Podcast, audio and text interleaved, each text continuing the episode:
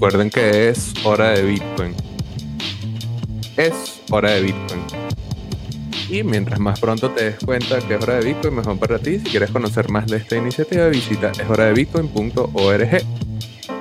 Y también es hora de Hablemos de Bitcoin, un espacio de difusión que hemos creado en Situación Venezuela para mantenernos activos y conversando sobre Bitcoin. El día de hoy tenemos tres invitados con vamos a estar conversando sobre todo lo que ha pasado con China estos últimos días, pero antes vamos a tener un mensaje de nuestros patrocinantes. Hablemos de Bitcoin es patrocinado por Leden, una suite de servicios que te ayudan a ahorrar y ganar más Bitcoin y dólares digitales. Los productos de Leden te permiten generar intereses, pedir créditos en dólares y obtener créditos para comprar más Bitcoin. Tus cuentas de ahorro en Bitcoin y dólares USDC, en colaboración con Genesis, ofrecen las mejores tasas de interés del mercado, trabajando con la institución más establecida y con mayor transparencia de la industria. También cuenta con un servicio llamado B2X, exclusivo de Leden, que te permite utilizar tu saldo en Bitcoin para obtener un crédito en dólares y comprar el mismo monto de Bitcoin. Y si necesitas dólares pero no quieres vender tus Bitcoin, puedes obtener un crédito respaldado con tu Bitcoin en menos de 24 horas y no tendrás que venderlo. ¿Quieres ponerle alas a tus satoshis? Aprende más en leden.io. Recuerda revisar las tasas de interés vigentes, tanto para la cuenta de ahorro como para créditos en su página web. Y ahora un mensaje de Dr. Miner. El pool de Dr. Miner nació para servir al desatendido mercado latinoamericano. La intención era contribuir con la eficiencia en las operaciones de los mineros de nuestra región y además combatir a la preocupante concentración de poder que tienen los pool chinos sobre el hash rate de Bitcoin. Con apenas 7 meses funcionando, logramos conformar una comunidad identificada tanto con nuestra visión que nos ayudó a construir y diseñar una nueva plataforma, mucho más completa, mejorada y repotenciada, capaz de hacer posible este sueño de consolidar a la industria de minería latinoamericana como una de las más importantes del planeta. Te invitamos a probar la versión 2.0 del pool de Dr. Miner y ser parte de este movimiento. We light up the future. Y ahora, para finalizar, un mensaje de Horror Horror, que es una plataforma de intercambio P2P en donde puedes deshacerte de tus bolívares hiperinflacionarios y obtener satoshis sin necesidad de dejar la custodia de tus fondos en manos de terceros, sin políticas de KYC. Y además tienen una plataforma de préstamos que funciona con la misma estructura, sin KYC, sin custodia y totalmente user-friendly. Así que bueno, tienen allí Horror Horror las mejores formas de obtener Bitcoin.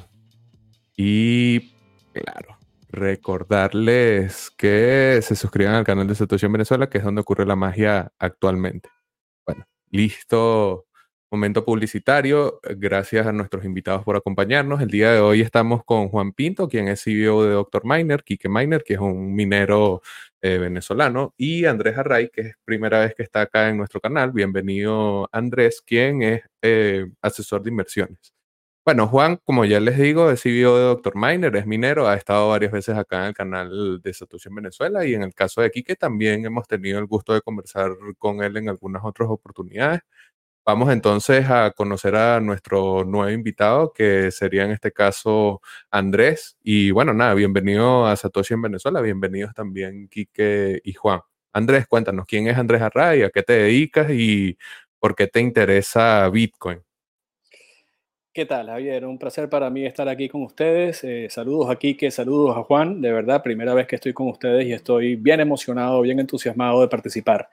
Mira, Andrés Arraiz es un asesor financiero con una carrera dilatada, una carrera grande eh, de más de 30 años en el mercado financiero venezolano y latinoamericano. Trabajé muchos años, específicamente 18 para Citibank eh, y siempre estuve ligado al mundo del wealth management, de la gestión de patrimonios, la banca privada, y siempre he estado sirviendo a familias y a clientes, em, eh, asesorándolos en sus inversiones en el mercado de valores tradicional. Desde hace ya un buen tiempo para acá, desde el 2010 particularmente, eh, dejé, me desvinculé del Citibank ejecutivamente y monté un, lo que se puede llamar un family office, sirviendo a ocho familias y a un grupo de individuos que formaban parte de mi cartera de clientes en el City. em, brindándole servicios de gestión patrimonial. Eso quiere decir gestión no solamente de los activos financieros, sino de cualquier otro tipo de activos, llámese inmobiliarios o, digamos, oro, algún tipo de commodity que ellos puedan tener o sus intereses como tal. De un tiempo para acá, eh, las cosas han venido evolucionando mucho en mi modelo de negocio mis clientes han migrado de Venezuela. Antes mi ventaja competitiva más importante frente a los banqueros privados que venían a Venezuela y que dejaron de viajar por la situación del país, pues esa era mi ventaja competitiva. Yo estaba en, en la candela con mis clientes, pero de un tiempo para acá mis clientes han migrado de Venezuela o varias de estas familias han migrado y se han establecido en Europa, en España, en Vigo, en Valencia, en Barcelona, otras han migrado a México, otras han migrado a los Estados Unidos. Entonces me ha tocado reinventarme un poco y ahora estoy yo viajando a estos países a, eh, bueno, a, tratar de seguir sirviendo a estos clientes y cuidando un poco sus intereses en Venezuela. Así que me dedico a la asesoría financiera ortodoxa, tradicional, cuadrada y aburrida, que desde hace un buen tiempo. Ok, bueno, eh, perfecto para hacer el contraste y además también tener esa visión desde ese, esa perspectiva de análisis sobre lo que ha estado pasando en Bitcoin y obviamente un mercado que está pujando y está llamando cada vez más atención de distintos perfiles de agentes. el día de hoy vamos a conversar sobre China porque obviamente la prohibición de China afecta la percepción que hay sobre el activo a nivel de mercado eh, obviamente su comportamiento en el, de precio, como las dinámicas, eh, no sé, la comparación que siempre hay con otros activos pudiese volver sobre esos debates. Y además también afecta directamente eh, a la red en cuanto a la minería, porque muchas de estas prohibiciones podrían llevar a que haya una importante migración del poder de minado de Bitcoin desde China hacia otros lugares, y obvio, eso va a llevar un tiempo, es un proceso que no se da de la noche a la mañana, tiene muchas implicaciones y por eso tenemos invitados tanto del ala de la inversión propiamente con el caso de Andrés, como mineros como Juan y Kike. Entonces, bueno, ese es más o menos lo que vamos a estar conversando el día de hoy. China, eh, para dar un poco de contexto, siempre es un tema constante de si viene el baneo de China. China bans Bitcoin fue uno de los titulares más sonados eh, durante 2016, durante 2017, 2018, en 2019 como que ya no querían nada con Bitcoin y vuelve con fuerza en 2021. Muchos, me incluyo, pensamos que esto era un día más en la oficina, China bans Bitcoin y no va a pasar nada. Pero al parecer esta es una medida que lleva más implicaciones, ha llegado a escalar a nuevos niveles dentro del poder eh, del Partido Comunista Chino y cómo se gestiona eh, desde la perspectiva del Estado chino las opiniones y las medidas que vienen en torno al tema de la minería. Entonces, obviamente, parece, todo parece indicar que realmente esta vez sí, eh, la prohibición en China no solamente va contra los pagos, que fue quizás lo que mayor prensa ganó en su momento, sino también contra la actividad de la minería en general. Entonces, bueno, quisiera, Juan, coméntanos qué, qué opinión tienes sobre la situación en China y cómo, cómo es esto. O sea, ¿crees que no sé, va, va, a morir Bitcoin por culpa de China o se acabó la minería, no sé, cuéntanos ahí. Claro, eh, bueno, nada, gracias otra vez por invitarme al, al, show de Satoshi en Venezuela. Creo que es tercera vez que vengo ya. Siempre hay cosas nuevas que pasan con la minería, pues creo que cada vez cobra más, cobra más importancia la actividad. Eh, bueno, creo realmente que esto ya tiene tiempo pasando, se está oficializando ahora desde hace rato que en, en, Inner, Mongolia, yo estuve en Inner Mongolia hace como tres años y ya está, que es un lugar importante de minería. Eh, Inner, Mongolia es como la parte de Mongolia que pertenece a China. Tiene tiempo que la, que la estaban regulando y ya desde hace tiempo que ya se apagó. Esta medida eh, va a afectar mayoritariamente a las personas, a los mineros grandes. O sea, la, la medida del gobierno de China va en contra principalmente de los mineros grandes. Lo que creo que va a pasar con esto es que, bueno, la tendencia que ya había empezado simplemente va a continuar, que es la de que el hash rate cada vez se descentraliza más y se mueve hacia los lugares donde realmente debe ocurrir, que es los lugares donde hay alta, altos recursos energéticos, eh, altas riquezas naturales, donde se puede desarrollar la actividad bien, y no es solamente en China, China es solo una pieza más del rompecabezas, como son todos otros muchos países que pueden intervenir. Entonces, lo que va a pasar aquí es que la red se va a tener que, se va a tener que ajustar, puede haber una caída del hash rate, pero la mayoría de ese hash rate se va a distribuir a otros países donde sí se puede desarrollar la actividad. Y son muchos de esos equipos que pueden estar conectados en lugares mucho más eficientes que están en China, simplemente porque China tiene una industria mucho más vieja, tiene mucho más tiempo, porque en China fue donde se inició la actividad, la minería empezó allá porque era el lugar donde se, se fabricaban los equipos y la minería se ocurría al principio, era donde los equipos se fabricaran por el tiempo de obsolescencia. Pero ya ahorita no es así, los tiempos de obsolescencia son diferentes. Ya la minería cada vez se aleja más de China, más del lugar donde se fabrica. Se sigue fabricando allá, no hay duda, pero ya no se sigue operando en China. Entonces esto simplemente es un, un empujón más hacia la tendencia, algo que ya era inevitable que estuviese ocurriendo, que es que siguiese descentralizando el hash es algo muy positivo para la descentralización del hash de Bitcoin, que es la clave en la confianza de la tecnología al final de todo. Ok.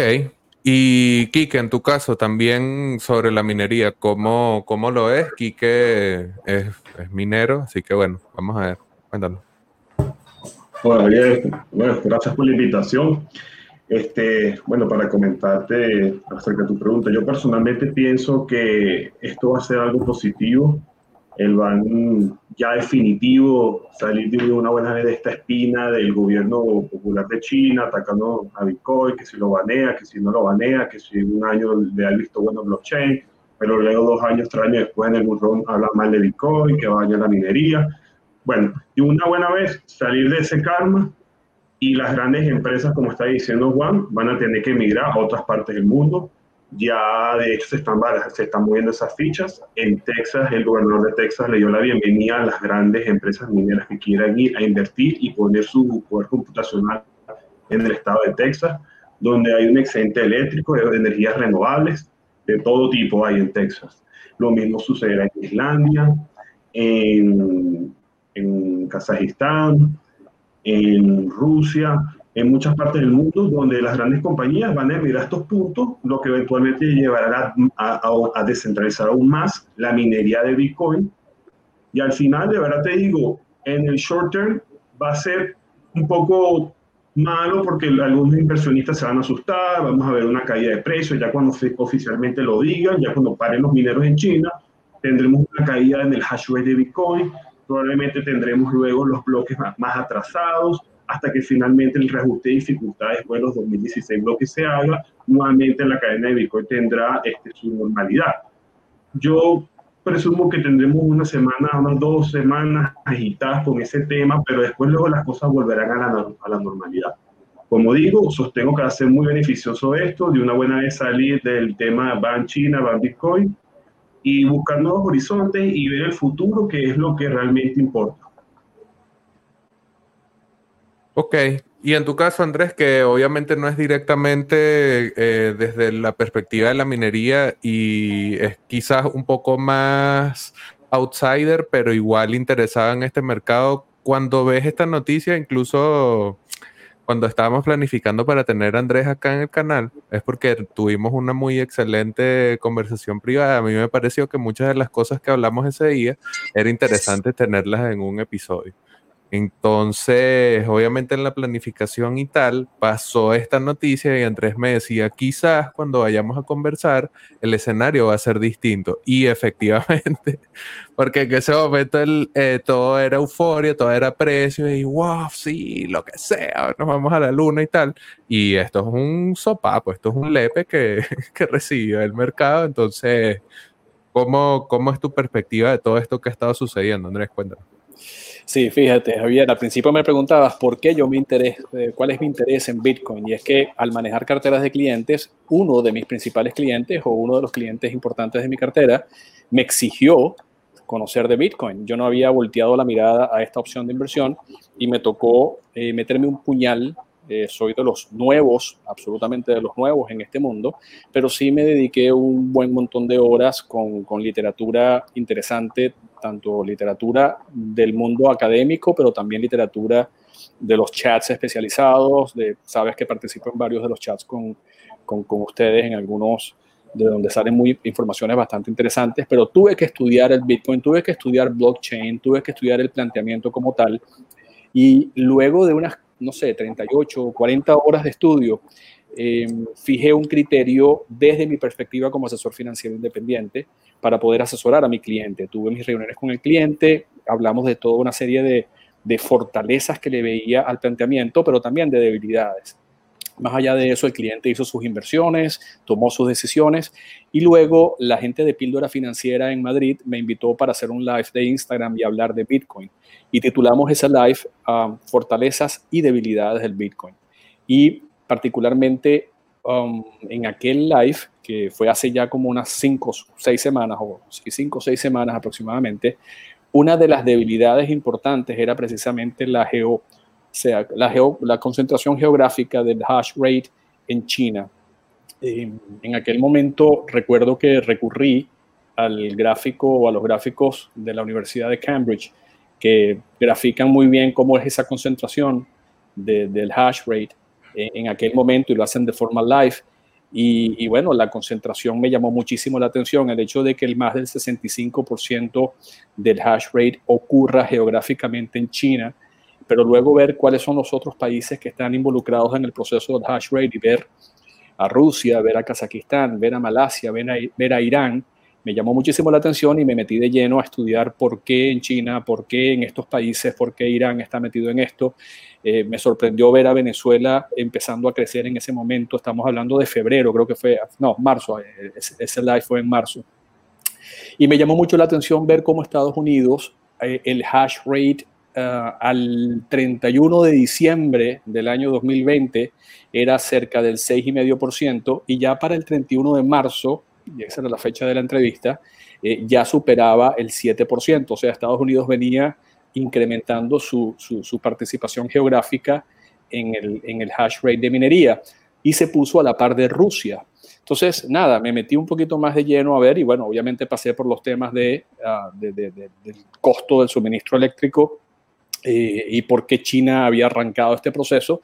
Y desde la perspectiva de inversión, esto no es un atributo, no, no fue catalogado como un atributo, fue catalogado como un riesgo. El hecho de concentración va en contra de los criterios de diversificación a la hora de que uno va a invertir o va a tomar decisiones de inversión. Esa concentración geográfica, de hecho, hablé en ese live de estamos en manos de un partido comunista, estamos en manos del Partido Comunista Chino. El Partido Comunista Chino está lanzando su propia moneda. En aquel momento tenían pensado lanzar el yuan digital. Eh, y eso, evidentemente, en mi criterio, podía tener ciertos, um, ciertos elementos de roce con el planteamiento Bitcoin.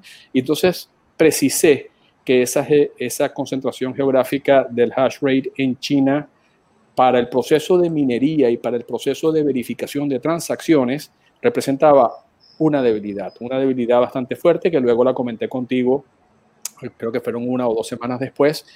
Y, bueno, estamos viendo que efectivamente ahora eh, el gobierno ha dado un paso más adelante. Uno nunca sabe, el gobierno chino me refiero, uno nunca sabe en este tipo de gobiernos, así como tampoco lo sabes con Irán o con Rusia, tú no sabes por qué toman las decisiones, tú no sabes qué finalmente motivan estas decisiones, no sabes hacia dónde va la decisión. Entonces eso asusta y eso definitivamente representa un riesgo muy, muy específico que mis clientes tienen que conocer, tienen que manejar y que sopesa. Yo lo que hago es simplemente ponderar esos factores de riesgo y la concentración geográfica tuvo un peso realmente importante en la decisión de inversión. Juan, cuéntanos allí cómo, cómo se soluciona esto desde la perspectiva del minero, que hay una concentración de hash rate posible solucionarlo. O sea, esto, este cuello de botella que siempre hemos conocido, pues porque además que uno puede explicar que muchos mineros se unen a pools que operan en China, pero que no están geolocalizados en China o lo que sea, pero de todas, todas, China igual sigue siendo un cuello de botella. Entonces quisiera saber cómo, cómo se puede solucionar esto, si ves que hay una solución a este problema. Claro. Eh, bueno, nada, me, me, contenta que esté aquí en el, grupo también una parte de Kike, que somos mineros los dos, que esté Andrés también, que tiene la perspectiva de, las inversiones, de los inversionistas, del mercado, del atractivo de la tecnología como tal. Y también me parece full bien que haya tomado en cuenta el, tema de la centralización, que evidentemente es un problema. O sea, no tiene sentido una tecnología que cuyo valor, propuesto de valor se basa en la descentralización y bueno, entonces la, la, tecnología o el algoritmo que utiliza para lograr ese objetivo esté centralizado en un solo país. Es como, es como que irónico, hipócrita incluso. Eh, lo bueno es que el tema de la centralización de los mineros en China pase incluso aunque el gobierno comunista de China este, meta la mano en la industria, prohíba la industria o, no la prohíba, sino que se apodere de ella, hicieran lo que ellos hicieran, igual la minería automáticamente, porque la minería se autoorganiza de cierta forma, porque por teoría de juego los mineros están obligados a conseguir siempre o a ser lo más competitivos posible, a, permanecer en el juego. Si quieren obtener recompensas, tienen que mantenerse en el juego, tienen que mantenerse vivos en el juego.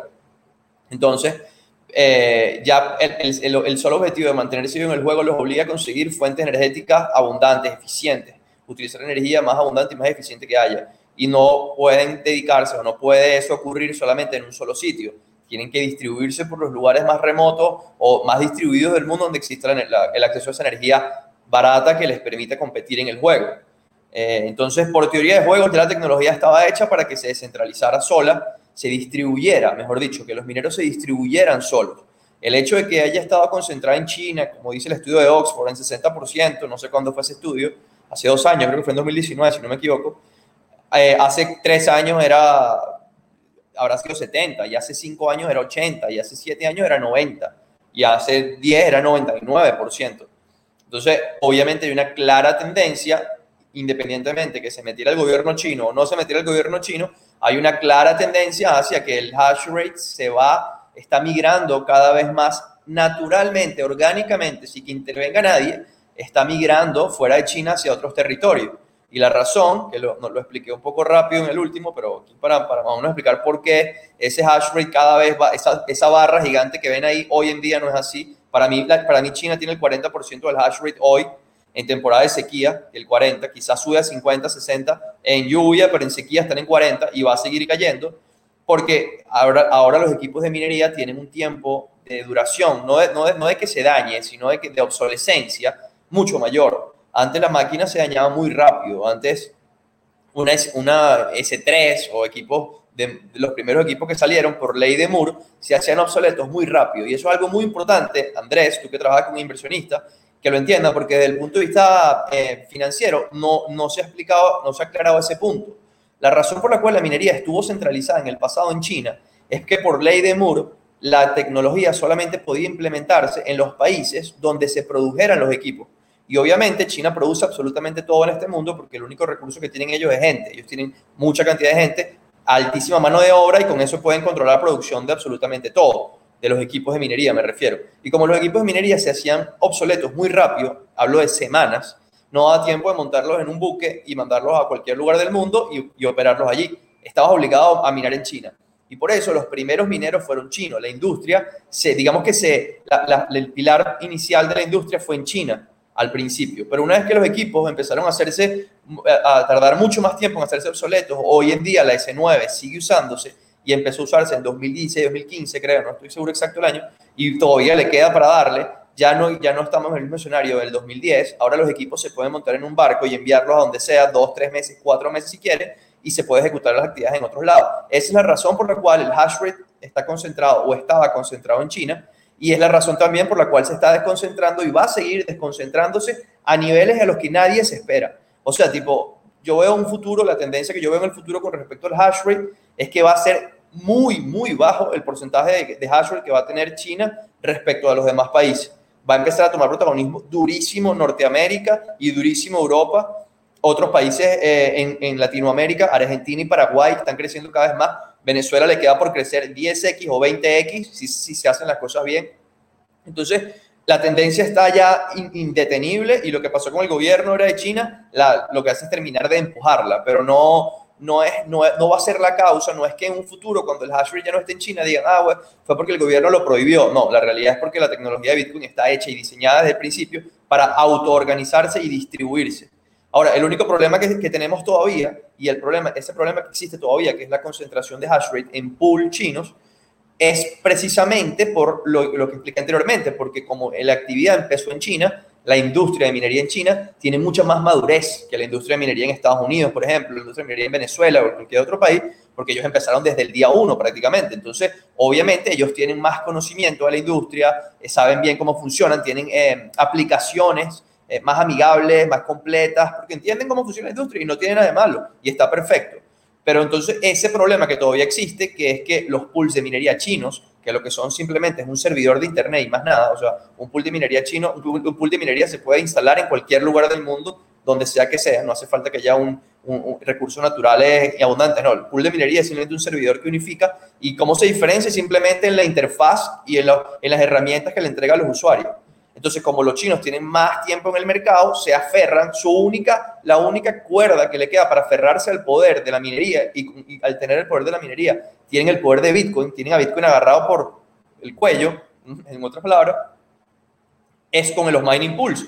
Porque obviamente a la gente que en Venezuela, el 95% de los mineros de Venezuela minan a pools que están en China y no les interesa si está en China y no les interesa si eso está centralizando o no, simplemente que la aplicación es bonita y bueno, es el que tiene mucho tiempo y son buenos. Y en realidad que un pool de minería es no es que es cualquier cosa, pero tampoco es que es gran cosa. O sea, tiene un software que almacena la información de varios mineros, la unifica, pero es, tiene, aunque, aunque sea un producto que no sea tan complejo de desarrollar, lo que más necesitas es potencia computacional, si tiene un gran poder porque le controla el, el hash rate a la gente y nada más tres pools en China ya superan o tienen el control de más del 70% del hash rate.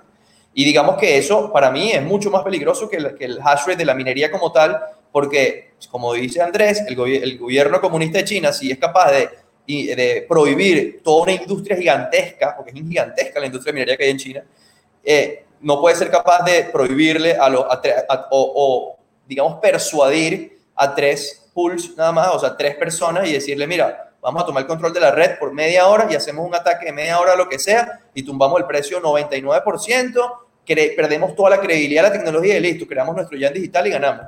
Y es una cosa que, que no requiere demasiado. Yo no sé por qué no lo han hecho, quizás hayan un, problema todavía de entendimiento o quizás todavía los pulsos se han dejado, pero lo veo mucho más factible, mucho más rápido de hacer, controlar a tres pools chinos que controlar toda la industria de minería en China y algunos países aledaños para controlar más del 50% del hash rate.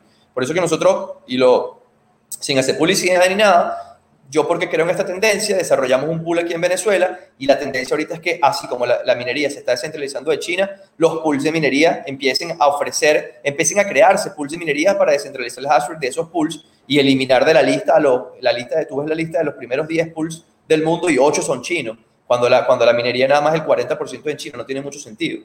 Entonces, poco a poco, lo que yo creo que el siguiente paso de lo que ya está pasando es que se empiecen a crear pools de minería en otros países para, terminar de erradicar por completo la amenaza de la centralización de la minería, que al final es una amenaza a la confianza en la tecnología de Bitcoin.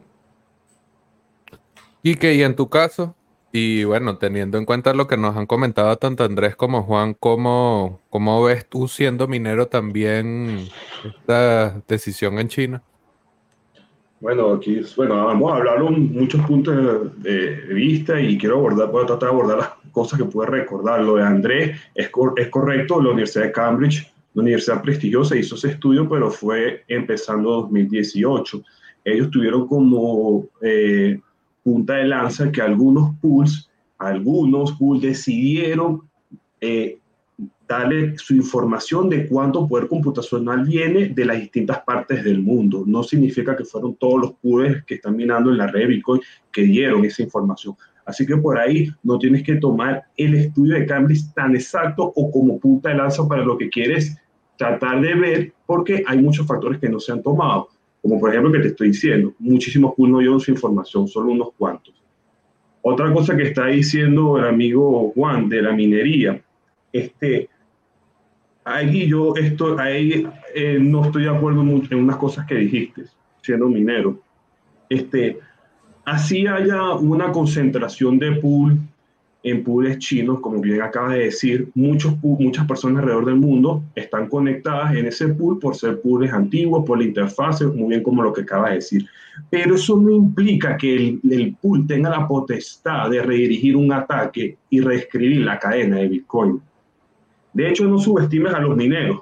En el, hace unos meses atrás, el pool OKEX se retrasó en los payouts para los mineros y en menos de una hora los mineros se desconectaron y más del 90% del hash rate del pool de OKEX se vino abajo. Los mineros sabemos muy bien dónde va nuestro poder computacional y sabemos muy bien porque estamos constantemente haciendo el monitoreo y la interfaz Entonces, no logro visualizar ese ataque de double spend sobre la cadena de Bitcoin. Adicionalmente, que, adicionalmente, adicionalmente que necesitas los nodos para que puedas hacer ese ataque. Y adicionalmente necesitas, hay una teoría de juego, Bitcoin es el lay want. ¿Qué hay por encima de Bitcoin? No hay nada. El único incentivo que puedes decir es que, bueno, que el Partido Comunista va, vamos a destruir Bitcoin. Ajá, ¿y quién va a pagar el kilowatt? ¿Quién va a mantener esa infraestructura? Los mineros cuando se den cuenta que está pasando algo pueden parar las máquinas, desconectar distintas partes del mundo y suspender ese ataque. Y sin tomar en cuenta los nodos. Andrés Antonopoulos, este, en un research en internet, ha explicado muy bien por qué es completamente casi imposible hacer un ataque hoy en día en la cadena de Bitcoin. De hecho, lo, lo, tilda de tonto. Así hay una concentración inmensa de poder computacional en China. Hay muchísimos factores que evitan que eso sea factible. Andrés Antonio Autolopoulos es el mejor para que pueda explicar por qué eso es completamente este, inválido. Y adicionalmente... lo, que, lo, que, yo decía, y porque ya lo que estaba diciendo, yo nunca dije que yo dije que en media hora hace un ataque que no va a hacer nada, pero a los inversionistas, ¿qué le va a importar? Hubo un ataque, duró media hora, los mineros se desconectaron, pero en media hora se puede hacer un doble gasto. No va a pasar nada, la red va a seguir funcionando perfecto, pero hubo un doble gasto. Hubo una mancha, es una manchita, es estúpido, no va a pasar nada, una manchita, pero es una mancha. Una mancha por una tecnología que no ha tenido ninguna mancha en 10 años. ¿Qué necesidad hay de tener una manchita? Mira, Juan, ahorita dijiste algo importante. Por Moore's Law, este, los fabricantes en China empezaron a centralizar la minería de Bitcoin por los equipos computacionales que evolucionaron a Asia, equipos especializados. Si no sucedió en el 2011-2012 cuna de esta industria, donde por Moore's Law tenía que haber pasado un double spend, ¿por qué va a suceder ahorita donde la minería de Bitcoin cada vez es más fuerte, es más descentralizada, es más oversecure? No, no tiene sentido. De hecho, como Satoshi este, concientizó e imaginó este protocolo es que para que poniéndose en la, en la mente del atacante, si el atacante quisiera destruir la cadena de Bitcoin, se diera cuenta que sería mejor trabajar para ella donde tuviera un beneficio mayor que destruirla completamente, no tendría ningún incentivo. Entonces hay una teoría de juego muy importante, no solo en técnico, sino también este, filosófico, por decirlo así, de por es completamente inválido este, un double spend en, en, la, en la cadena de BTC. Sí, bueno, no, yo, yo con lo de los pools, con lo de los pools, los pools no tienen que ser ninguna inversión para hacer el ataque. Los pools simplemente tienen que obrar mal, tiene que ser alguien que quiere hacerle daño a Bitcoin. Y me parece que hay mucha, muchísima más probabilidad de que haya alguien queriéndose, queriéndole hacer daño a Bitcoin hoy de lo que en 2010. Como dice la, la típica frase, primero te ignoran, después se burlan de, mí, de ti y tercero te atacan. Ahorita estamos en la fase de que, que nos quisieran atacar, porque ahorita es que Bitcoin está grande, está fuerte. Y el gobierno de China Pulse no le costaría mucho, o sea, no tendrían que invertir. Para mí es imposible, o sea, ya, para mí es imposible un ataque del 51% con alguien que tenga el poder de más del 51% en cuanto a hardware, eso ya estamos claros 100%, no hay manera. También estoy totalmente de acuerdo que una vez que el pool empieza a actuar mal, los mineros automáticamente se dan cuenta y se desconectan. Tampoco tengo duda de eso, pero puede ocurrir durante 20 minutos, 15 minutos, media hora, que, ah, ok, no, se desconectaron, los mineros somos los campeones, sí, pero eso lo diremos nosotros, pero la gente, el público en general va a decir, coño, qué hola, estos bichos, mira lo que hicieron, qué chimbo. Entonces, perfecto, al final nosotros, tú y yo sabemos que no pasó nada, Javier sabe que no pasó nada, que la red funciona perfecto, pero lo que yo digo es, hay una, una puerta de entrada a que, a, que, a, que, a que echen vaina, o sea, por decir una palabra, mala palabra, pero que que intenten medio em, echar un empujón innecesario y que para mí es completamente innecesario. Lo que yo estoy tratando de decir es que se puede evitar ese mínimo riesgo que hay. Que sí, que es muy difícil. Quizás los, los dueños de los pools jamás acepten algo, que el gobierno comunista les diga, vamos a hacer un ataque de 10 minutos bajo de Bitcoin. Capaz eso nunca pase. Pero eh, o sea, el, los pools de minería durante X, ahorita en este instante tienen el poder. Obviamente yo soy el que tengo el poder, pero ahorita en este instante el pool al que yo estoy conectado tiene el poder de mi hash rate. Si a mí me da la gana, yo lo desconecto ahorita en un, minuto, pero durante este momento que estamos hablando, él tiene mi poder. Si ahorita me dicen, mira, no, que el pool de Luxor está atacando a Bitcoin, ok, me desconecto. Pero en el tiempo que yo hablé contigo hubo un ataque, ¿entiendes? Es lo, eso es lo que Pero el ataque no solo es concentración de poder computacional, también los nodos están presentes. O sea, ese tema del claro. double es mucho, va mucho más allá. Y de hecho, leí una vez en un documento de una universidad de Harvard de que para hacer un double spend necesitas el 66% del ataque el 66. Recuerda que Proof of Work te blinda porque necesitas una serie de conjuntos para poder materializar ese ataque. Así tengas el 1%, pero hay otros factores que no se están tomando en cuenta. Pero bueno, vamos, vamos así con otro tema porque este tema es como muy complejo y creo que la audiencia se vaya a, a, quedar como que, bueno, pero tal. Yo lo que le puedo decir a la audiencia que nos está escuchando, eh, vean en YouTube Andrea Antonopoulos, el doble ataque, y él da un ex, una excelente cátedra de por qué es inviable. Y Andrés, que vi, exacto, Andrés, ahí que querías decir por ahí alguna cosa, coméntanos. Sí, no, quería eh, intervenir para decir lo siguiente. Em, así como identifiqué la, la concentración geográfica de, de, los procesos de hash rate en China, eh, también identifiqué obviamente la principal fortaleza de Bitcoin y es que está construido desde el día número uno en blockchain.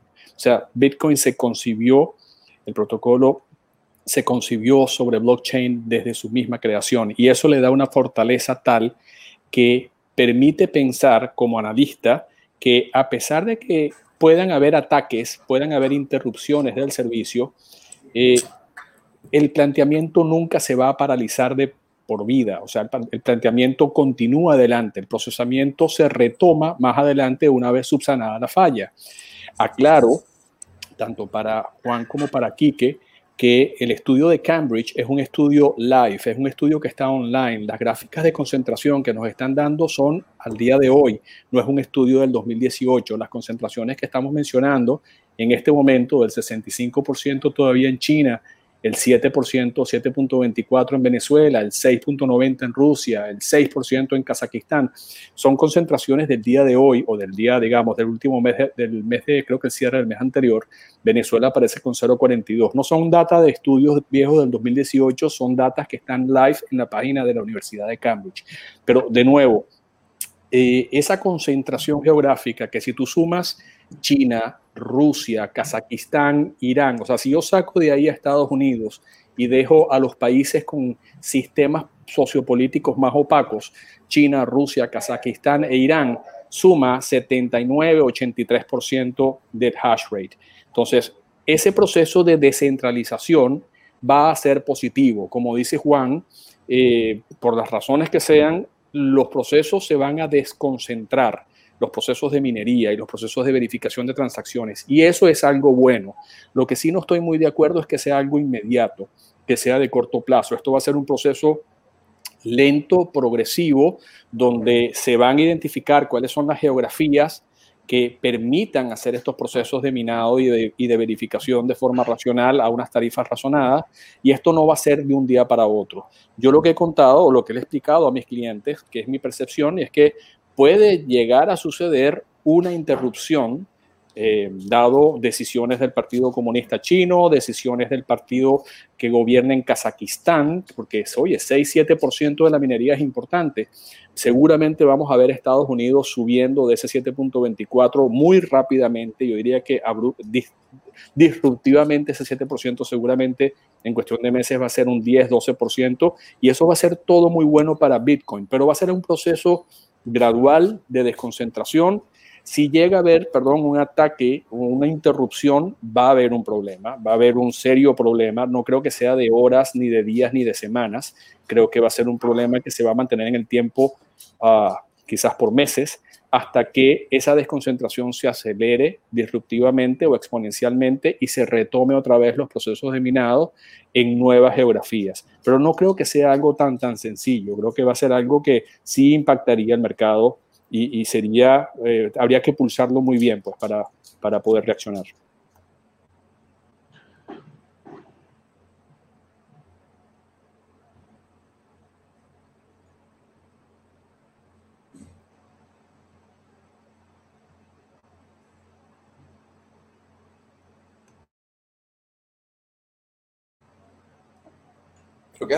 ¿Me escuchas? ¿estás ahí? Como que Javier se cayó en la llamada.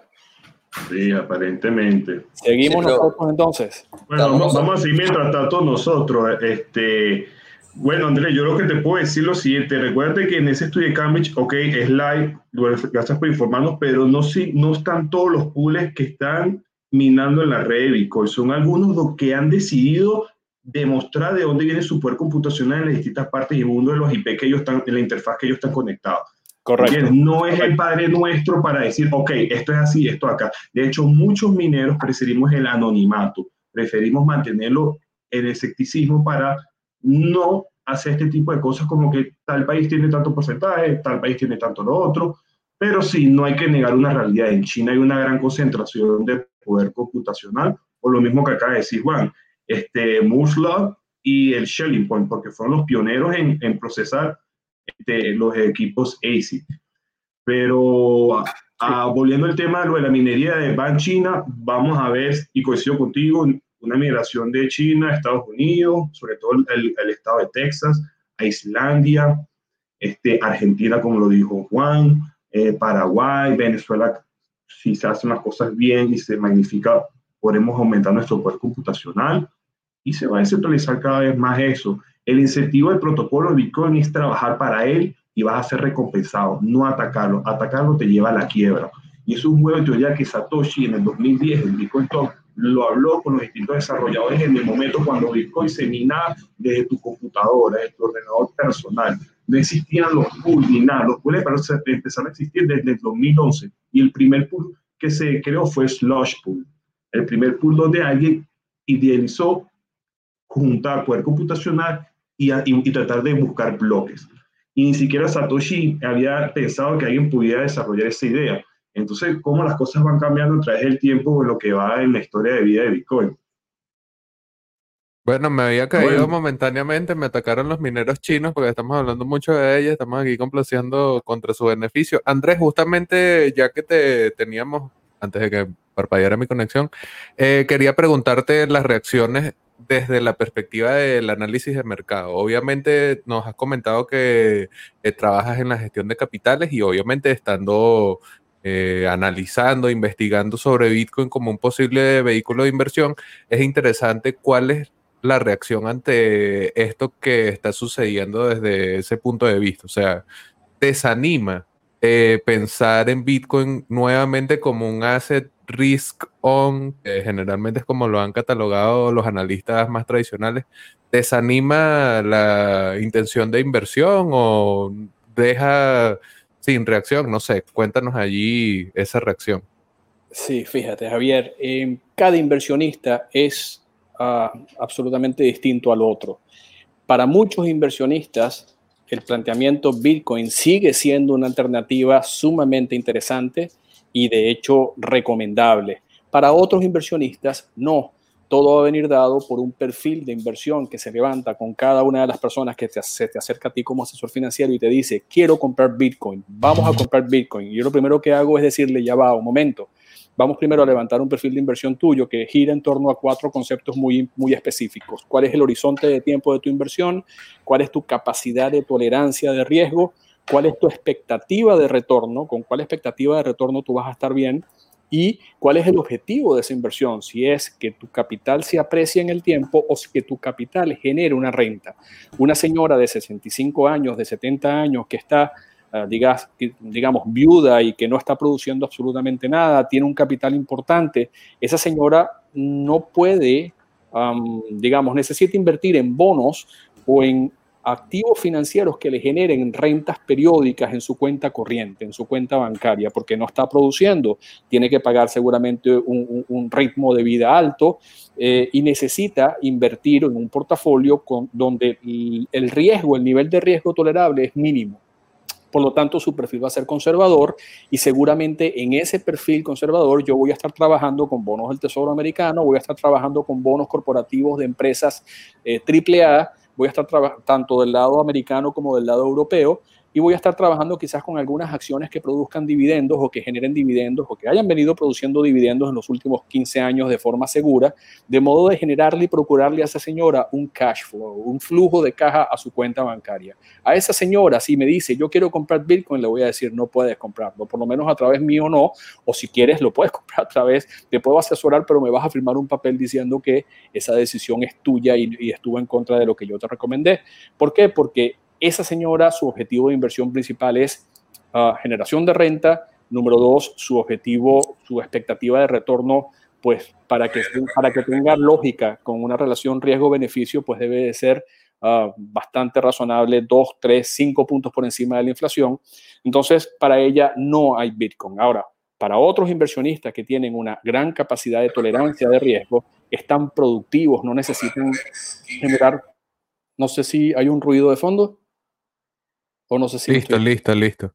Ok, para otro tipo de inversionistas que sí pueden colocar su dinero buscando una apreciación, una, un crecimiento de ese capital en el tiempo, en el mediano o largo plazo, hablamos de tres años, cinco años, pues para ese inversionista Bitcoin representa una alternativa de inversión, una más alternativa de inversión, una extraordinaria alternativa de inversión como capital de riesgo. ¿Por qué capital de riesgo? Porque representa una volatilidad o lleva inherente una volatilidad enorme una volatilidad que en comparación con otros activos financieros, pues resulta no tan competitiva. Y, si vemos últimamente el comportamiento de la cotización del Bitcoin y cómo se ha movido respondiendo a, elementos específicos de mercado, elementos, bueno, como decía yo en, una, en, una, en otro live también hace poco y con otra entrevista, eh, Bitcoin se mueve en torno a tres aristas, el mercado, el precio del Bitcoin. No, no hay tanta digamos, no hay tanta inherencia con el proceso de minería. Hasta ahí no llegan los inversionistas y los que están estudiando esto, sino que se quedan con tres cosas. Uno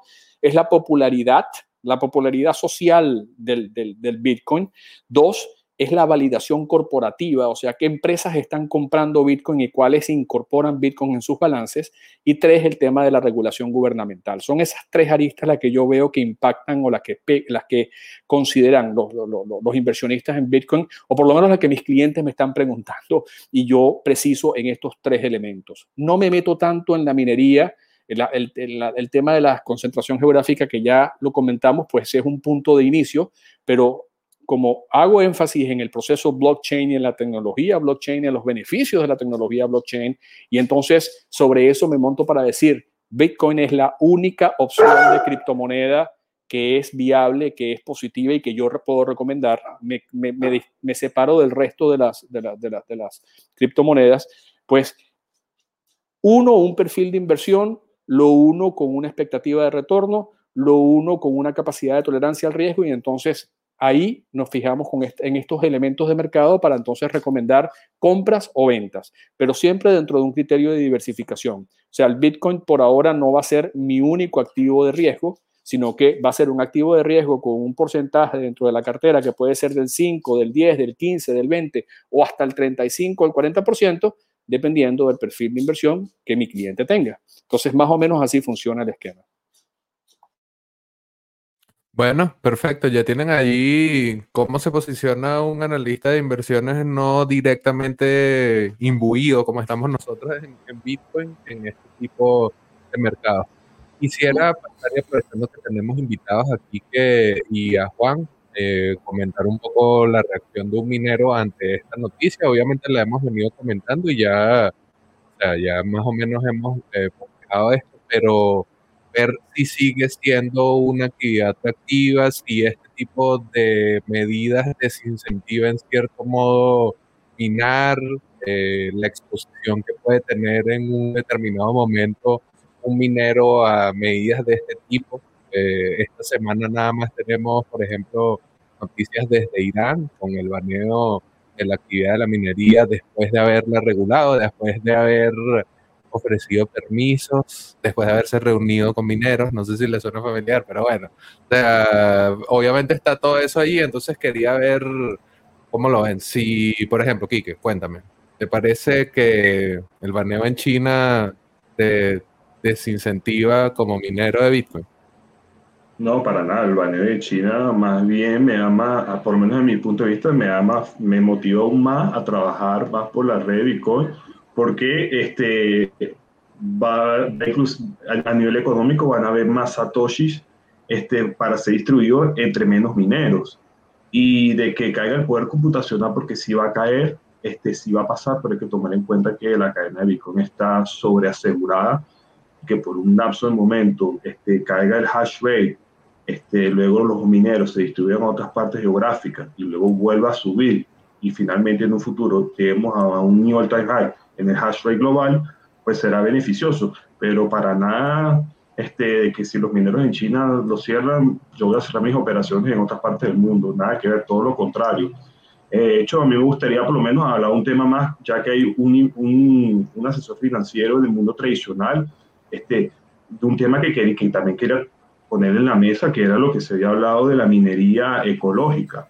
O sea, la narrativa que se está llevando de que hay inversionistas, como él acaba de decir, que aparte de los geográficos, este, porque tienen la, están concientizados de preguntar de que sí, la minería donde ellos van a adquirir esos bitcoins viene de energías renovables, porque aunque a muchos no les guste o no, eso es un tema que está hoy de moda por los distintos actores y factores que estamos viendo en el mundo.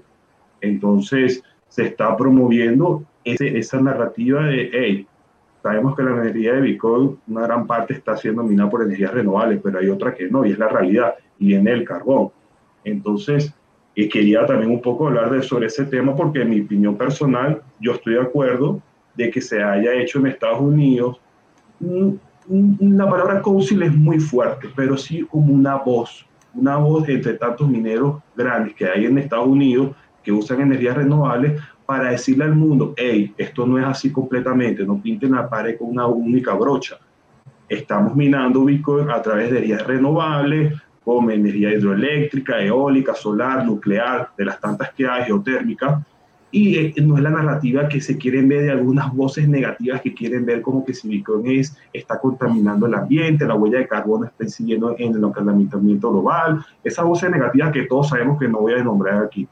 Entonces, me parece a mis ojos bien que haya un grupo de personas que digan, hey, esto no es así, vamos a informar a la, población, a los inversionistas, porque como acá decía Andrés, hay inversionistas que están chapados a la antigua y quieren saber más de esto. Y si escuchan ese FOD de que Bitcoin, una gran parte viene del carbón, pues lo asusta y no quieren luego comprar este Bitcoin para su balance general eh, de inversión.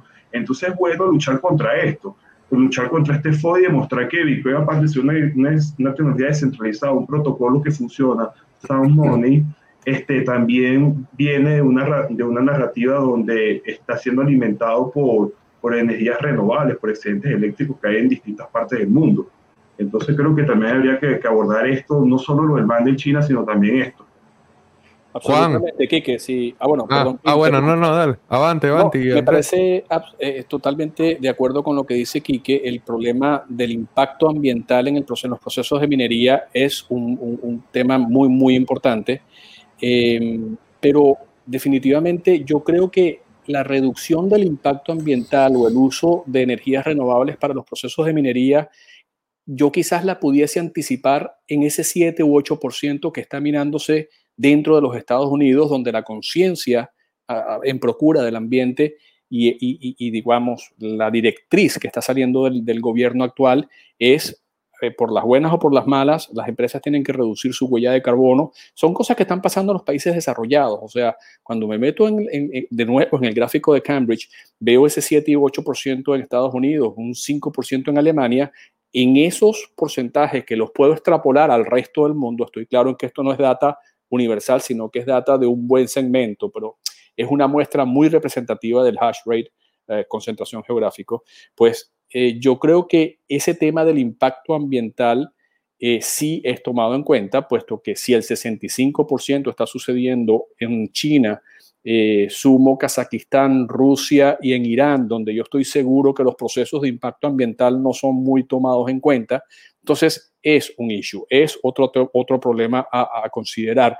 Y sí, efectivamente, en este momento hay como una transferencia generacional ah, de, los, de los baby boomers hacia las generaciones X y las generaciones millennials, que son los que están entrando en los mercados, en los mercados de retail, en los mercados al, al, al eh, y para ellos este tema ambiental o del clean energy es un tema importante a nivel global, no solamente en Estados Unidos. O sea, tú agarras un muchacho de, 35 años sentado en Santiago de Chile, eh, en, Washington, en Los Ángeles, eh, en Vietnam, y si tú ves que hay algo en común, es que ellos sí están pensando en el impacto ah, ambiental y en el tema de las energías verdes. Entonces, para ellos, ese, e, ese issue presente en los procesos de minería eh, sí es algo a, tomar en cuenta. Yo creo que eh, mientras más rápido se avance en, el, en, la demostración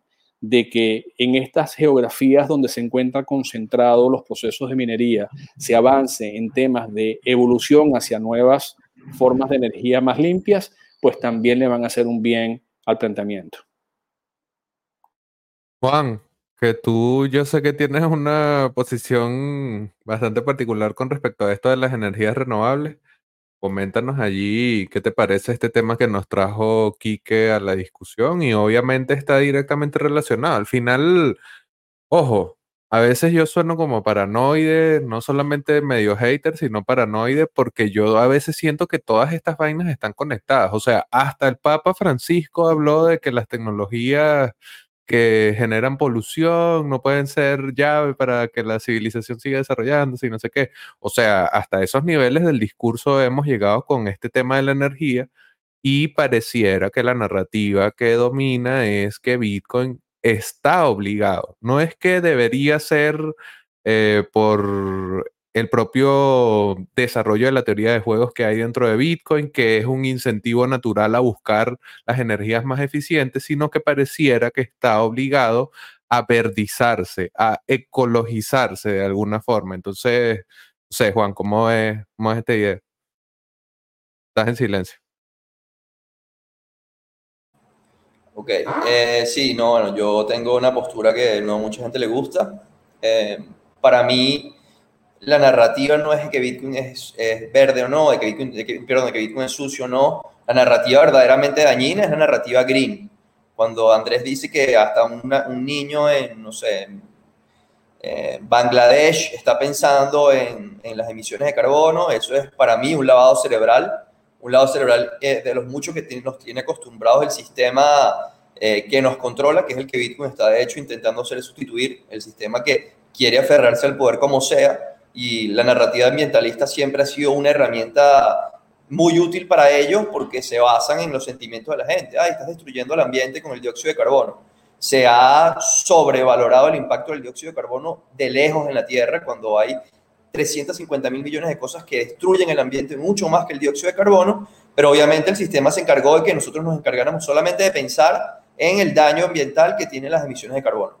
Ya por ahí, o sea, esa es mi posición inicial al respecto de este tema, pero bueno, lamentablemente yo no puedo hacer nada contra el lavado cerebral que tiene la gente de pensar que, que, hay, que hay que trabajar en función a disminuir las emisiones de carbono en lugar de trabajar en disminuir el desperdicio, que es lo que realmente contamina el planeta, lo que realmente destruye el planeta, no son las emisiones de dióxido de carbono, lo que destruye el planeta es el desperdicio, la ineficiencia. Cuando digo ineficiencia me refiero al sistema fiduciario que imprime dinero ilimitadamente, ese es el verdadero gasto energético que tiene el planeta actualmente. Cuando digo ineficiencia me refiero a proyectos verdes, supuestamente, que buscan disminuir las emisiones de carbono y lo que hacen es destruir más al ambiente, como por ejemplo Tesla, que saca unos carros eléctricos que lo que hacen es contaminar más que un motor de combustión. A Tesla la mantienen los carros de motor de combustión, por ejemplo, los, los proyectos de paneles solares que contaminan al ambiente, contaminan el suelo, crean desechos tóxicos gigantescos que después son depositados en el océano, esclavos trabajando en China para producir los paneles y, además de que para producir un proyecto solar que sea rentable, necesitas que el gobierno subsidie, imprime más dinero, empobrezca a la gente y siga contaminando y siga desperdiciando. Y los mineros más bien llegamos a tratar de arreglarle el problema o sacarle la pata del barro a los gobiernos que crean proyectos ineficientes, como los proyectos solares y los eólicos, y los proyectos de minería van y se conectan en esos proyectos para tratar de mejorarle, de mejorar un poco la metida de pata que pusieron, que van a seguir poniendo porque necesitan seguir empujando esa agenda ambientalista que es una agenda ambientalista, que lo único que tiene que tratar, o el único objetivo que tiene la agenda ambientalista, y por eso la propone el Papa, y por eso el lavado cerebral tan gigantesco que hay en los medios de comunicación con Greta Thunberg, Greta, la chamita esta, y todo lo que ves por televisión, que es un bombardeo, todo lo que uno ve en televisión, que uno ¿Sabes? Cuando uno es escéptico lo que ve en televisión, bueno, hay que ser bien escéptico a la teoría ambientalista, se lo digo en serio, porque es una de las herramientas más grandes que tiene el sistema actualmente para tratar de evitar que crezcamos, para tratar de evitar que la sociedad y la humanidad se independice de ellos. No, esto contamina demasiado, no, aquello contamina demasiado, no, el gasto energético. Si siguiéramos, si estuviésemos pendientes todo el tiempo del gasto energético de las cosas, estuviésemos todavía a caballo, andando a caballo en las carreteras, estuviésemos todavía lavando a mano en las bateas en vez de usar lavadora o alumbrándonos con velas porque eso es lo que está buscando el sistema, que nos mantengamos planos, que no, que no crezcamos. Y Bitcoin es una tecnología que más bien se basa en hacer más eficiente el uso de los recursos energéticos para sacudirnos o, digamos, despojarnos, desencadenarnos del, del, sistema que nos tiene amarrado a todos, nos tiene amarrado con una cadena a través del dinero. Entonces Bitcoin te busca deshacerte de ellos y ellos van a buscar atacarlo con su narrativa ambientalista, que con eso buscan atacar cualquier... A Greta Thunberg. Perfecto, José Luis. Eh, con eso buscan atacar cualquier, eh, cualquier proyecto disruptivo que busque hacernos avanzar como civilización. Eh, con respecto a lo del, a lo del el, council, el este que hizo Michael Saylor con Elon Musk y los mineros de Estados Unidos, perfecto, como dice aquí, que, que, seamos transparentes con la energía que utilizamos, excelente. Pero nunca voy a estar de acuerdo con que se force a la minería a que se use energía renovable. Hay gente que propone, no, los mineros deberían eh, fabricar eh, granjas solares para conectar sus máquinas ahí para que sean verdes. Cuando las granjas solares contaminan cuatro veces más que una turbina de diésel quemando que en 100 metros cuadrados genera energía que consume en miles de hectáreas con eh, granjas solares, solamente porque la tendencia o la narrativa o lo que se ve en televisión es que qué bonito el sol como crea energía eléctrica, mira qué bonito el viento como crea energía eléctrica. Entonces, esa narrativa es algo que nos está atacando, hay que aceptarla, es algo generalizado no solamente contra Bitcoin, sino contra cualquier tecnología que busque hacer eh, cambiar el status quo de las cosas, siempre lo van a atacar de esa manera la minería automáticamente eh, se enfoca en lo que realmente contamina y por eso es que yo estoy, con minería, porque la minería de Bitcoin está hecha para utilizar la energía que se desperdicia. Como dijo Michael Saylor, 160 mil terawatts horas se producen en el planeta hoy actualmente, 160 mil. Esos 160 mil, 50 mil terawatts horas se desperdician, están en el aire, se pierden porque no hay cómo llevarlos a las casas de la gente o nadie los quiere porque en el lugar donde se producen nadie los utiliza. Bitcoin utiliza 150 de esos 50 mil. O sea, el 0.3 o 0.7% de la energía que se desperdicia la usa Bitcoin, pero entonces Bitcoin está destruyendo el ambiente. Una, una, una tecnología que usa el 0.3% de la energía que se desperdicia, porque Bitcoin va a seguir, probablemente Bitcoin use los 50.000 terawatts que se desperdician, y qué mejor, qué mejor uso le puedes dar a 50.000 terawatts desperdiciados que se pierden en la nada que darle eh, prosperidad y una esperanza de vida a dos billones de personas que están completamente apartadas del sistema corrupto en el que vivimos.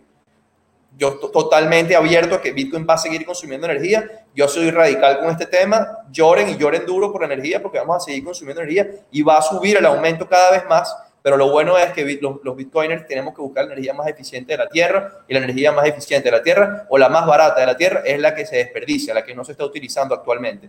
Y los recursos que se generan con esa energía que actualmente se desperdicia se puede reinvertir en prosperidad también para la, para la humanidad, se puede eh, reinvertir en mejorar los servicios de las industrias en los países, como puede ser en Venezuela, que cuando cambie de gobierno se podrá hacer eso, que es lo que llevo proponiendo desde el principio, toda la energía que aquí se desperdicia, a pesar de la crisis eléctrica que hay en Venezuela, hay más de 300 megawatts desperdiciados que no llegan a la casa de la gente, que si los mineros pudieran utilizarlo, pudieran generar recursos para recuperar el sistema eléctrico en Venezuela, que en el interior del país todavía apagones diarios de dos o tres horas.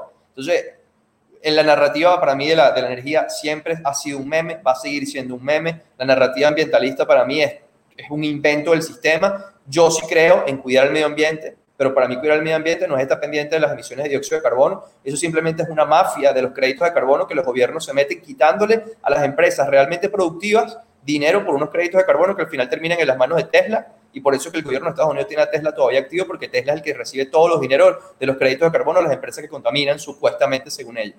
De esto puedo hablar mil horas, de esto puedo hablar tres mil horas porque para esto, o sea, yo trabajé con energía solar, trabajé con energía eólica, con termoeléctrica toda mi vida. El mercado energético es mi especialidad. Y la narrativa ambientalista es, claramente una mafia, es claramente una, un fraude histórico eh, que van a seguir empujando, no solamente porque es un negocio gigantesco, sino porque es una manera, un muro de contención para que dejen de crecer tecnologías emergentes que cambien la forma en la que funcionamos actualmente. Sin embargo, Juan, fíjate que ayer, entre ayer y hoy, em, los, los, conglomerados más grandes del sistema tradicional, como pueden ser las empresas energéticas Exxon y Chevron, recibieron un ultimátum de parte del gobierno para que hagan esta migración a las nuevas energías o a las energías más verdes. Eh, y les dieron un ultimátum de hasta el 2050. O sea, de hecho, los precios de Chevron y de Exxon están siendo afectados por estos comentarios porque ellas venían. Lo que te quiero decir es que esto, esta hipocresía de, como lo planteas, no es no, no, estoy tan de acuerdo. Yo creo que esto es una realidad. El, el, el, futuro va a ser más verde. La producción energética va a ser más verde. O sea, al decir más verde quiero decir que va a impactar menos a el medio ambiente y no solamente Bitcoin, es todo va a migrar hacia allá. Entonces, yo creo que una de las debilidades que yo identifiqué hacia mis clientes y también en los live, comentado un poco en los live que he tenido antes respecto a Bitcoin, es que hay una narrativa antisistema, una narrativa muy agresiva antidólar, antibancos centrales, anti todo. Y yo creo que yo veo el planteamiento Bitcoin en el futuro em, con, sin tanta diatriba, sin tanta narrativa. O sea, si el sistema tradicional nos ha traído hasta acá, eh, con, con, muchos sacrificios, con muchas cosas, con muchos aciertos y con muchos desaciertos, de alguna forma u otra estamos aquí en este momento y lo que tenemos que hacer es pensar hacia adelante, eh, hacia el futuro, eh, y seguramente vamos a ver un mix, vamos a tener unos, un sistema o un planteamiento eh, financiero mixto donde van a compartir o donde van a convivir el mundo de las criptomonedas con el mundo tradicional financiero bancario. Em, un ejemplo de ello o un pequeño avance de ello puede ser el tema de Coinbase. Coinbase es el mercado, el exchange más importante del mercado que entró dentro del aro de la, de la, de la Comisión Nacional de Valores Norteamericanas para poder llevar su proceso de oferta pública inicial. Ahí ves cómo una entidad importante, representativa del mundo de las criptos, pues tuvo que de alguna forma adaptarse y entrar dentro del paraguas, dentro del paraguas de supervisión y regulación de la Comisión Nacional de Valores para poder salir adelante. Y ahí está, eh, eh, eh, Coinbase está funcionando como tal. Entonces, eso me dice a mí que a mediano o largo plazo, en los nuevos sistemas financieros que vamos a estar viendo, van a tener elementos de un lado y del otro. Vamos a tratar de sacar lo mejor del sistema tradicional que también tiene muchas, muchos, muchos aciertos, y lo mejor del mundo cripto, del mundo cripto y, y específicamente del planteamiento Bitcoin, y creo que la narrativa de nosotros como personas que estamos orientando al público tiene que ser una narrativa positiva, optimista, constructiva y dejar atrás un poco la revolucionaria, la de el, el, anti-status quo. Eh, y lo digo porque estoy muy en contacto con jóvenes inversionistas. De hecho, desde que empezó la pandemia, yo que estaba muy dedicado en, bueno, en estos portafolios de una familia que manejo desde hace muchísimos años, pues he tenido que he tenido, no, me ha encantado incursionar en redes. Ustedes muchas veces, seguramente les consta, he estado muy presente tanto en Clubhouse como en Instagram y he tenido mucho contacto con estas nuevas generaciones y he estado, no les exagero si les digo que cada semana me reúno vía, vía Zoom con...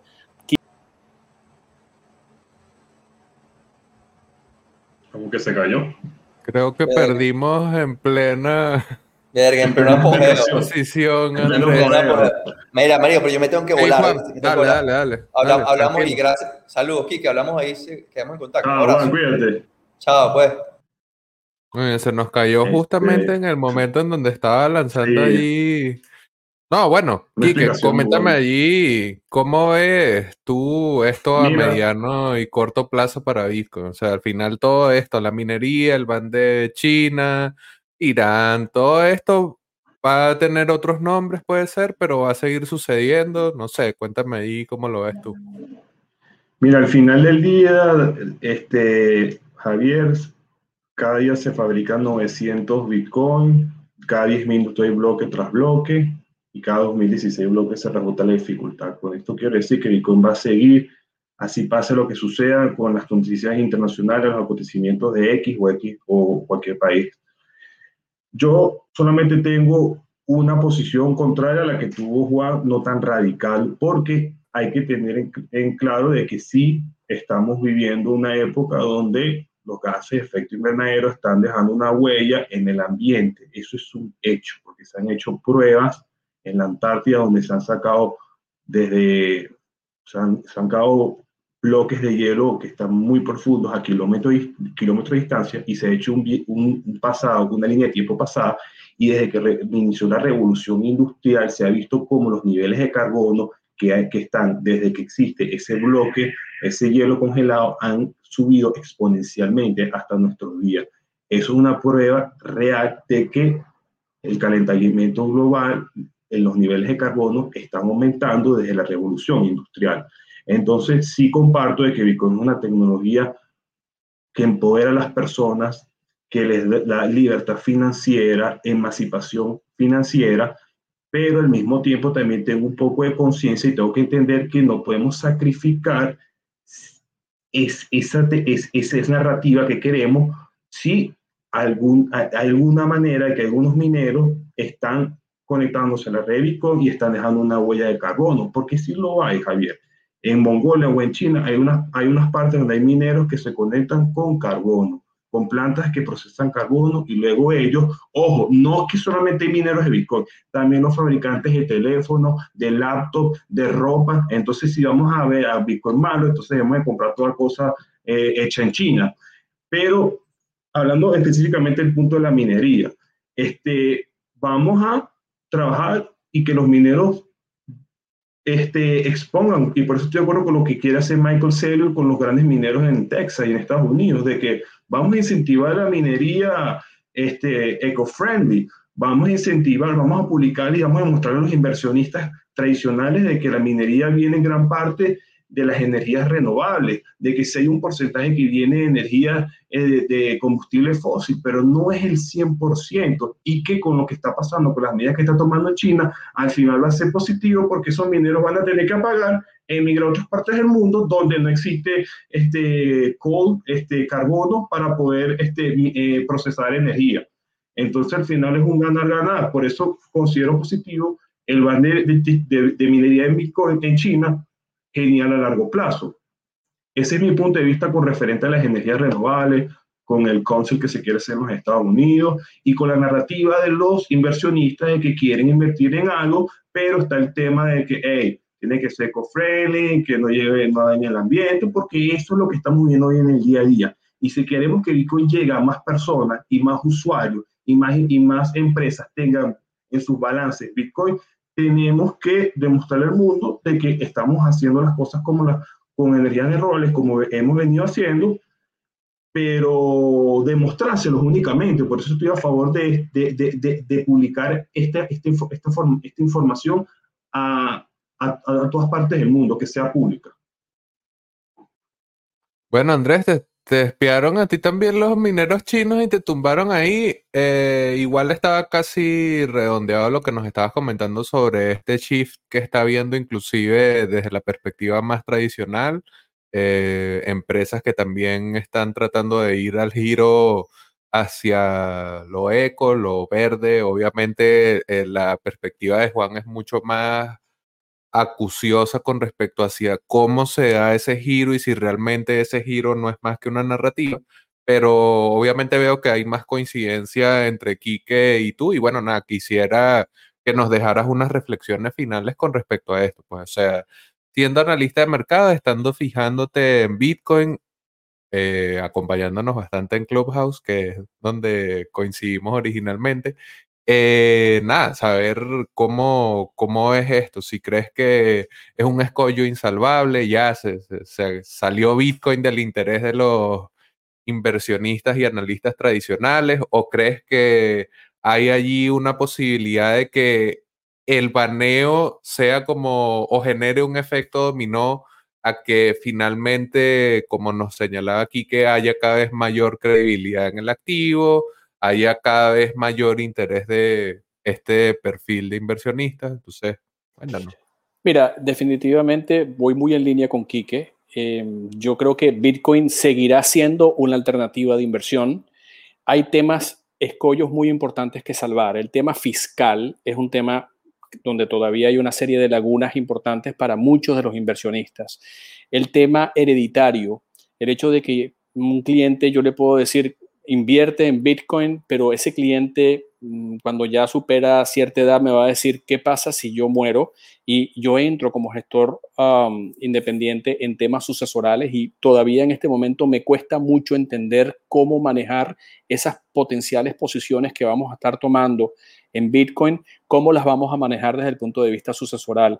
He estado investigando mucho sobre los contratos inteligentes y algunas propuestas que están eh, poniendo los abogados eh, em, para, manejar esos temas hereditarios, pero todavía no está claro.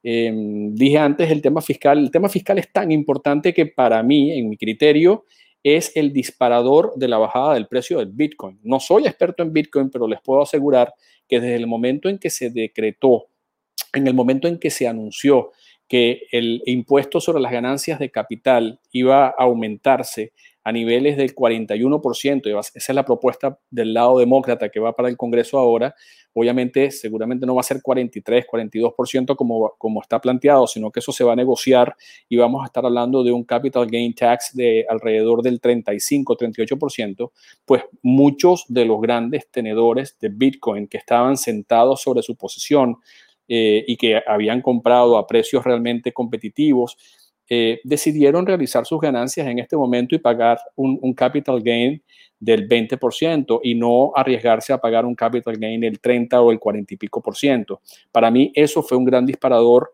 aunado a los temas de, ah, como hablaba antes yo, de la popularidad social, bueno, estos tweets de Elon Musk y, el hecho de que si Tesla vendió o no vendió a su posición comprada, eh, son ruidos del mercado, pero como ideas finales, yo creo que Bitcoin es un activo de riesgo susceptible de estar en un portafolio de inversión para cierto tipo de inversionistas. Número uno. Número dos, hay cosas importantes que, que subsanar, como son los temas fiscales, como son los temas hereditarios, eh, y espero que esto rápidamente evolucione.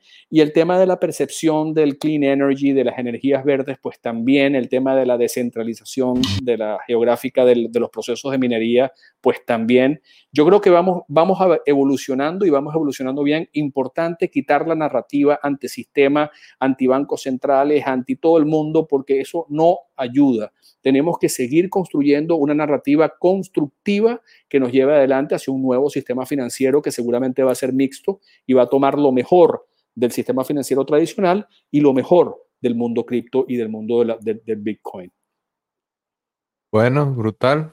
Ahí lo tienen. Ven que desde incluso la perspectiva de un inversionista, analista más tradicional, hay una interesante oportunidad en Bitcoin y lo que esta tecnología ha traído y obviamente en el caso de Kike y Juan como mineros, que el convencimiento de lo que Bitcoin significa y lo que provee la actividad minera a su funcionamiento obviamente sigue estando allí impasible, pase lo que pase. Eh, periodos de tiempo corto y medianos pueden ser turbulentos, como hemos dicho en su momento, porque esta migración del hash rate que parece que todo hace indicar que va a venir, pues va a ser un momento convulso, pero bastante interesante de vivir. Así que bueno, nada, interesante que tengamos estas herramientas y estas perspectivas para lo que sigue. Recuerden que las redes sociales de nuestros invitados están en la descripción del video. A Andrés Arraiz lo consigues como A Arraiz en Instagram y AA Arraiz en Twitter. Aquí que lo consigues como Kike Piso Man BTC, Kike Piso Man BTC en Twitter. Y bueno, nada, gracias por acompañarnos, gracias a nuestros invitados. Obviamente este es un tema que vamos a seguir tocando porque va a estar desarrollándose y los incentivos de Bitcoin están ahí, están en plena jugada, están en pleno desarrollo la nueva fase de la diversificación del poder de minado, salir de China y cómo compromete esto. Así que bueno, esperamos allí de ir hablando de Bitcoin y recordarles que es hora de Bitcoin. Muchas gracias por acompañarnos, Andrés y Quique. Un abrazo fuerte, Javier. Que un gusto conocerte. Igual, un placer. Saludos. Saludos a los que nos escucharon. Hasta luego. Nuevo episodio de Hablemos de Bitcoin traído ustedes gracias a Leden.io, Horror Horror, Bitrefill y Doctor Miner.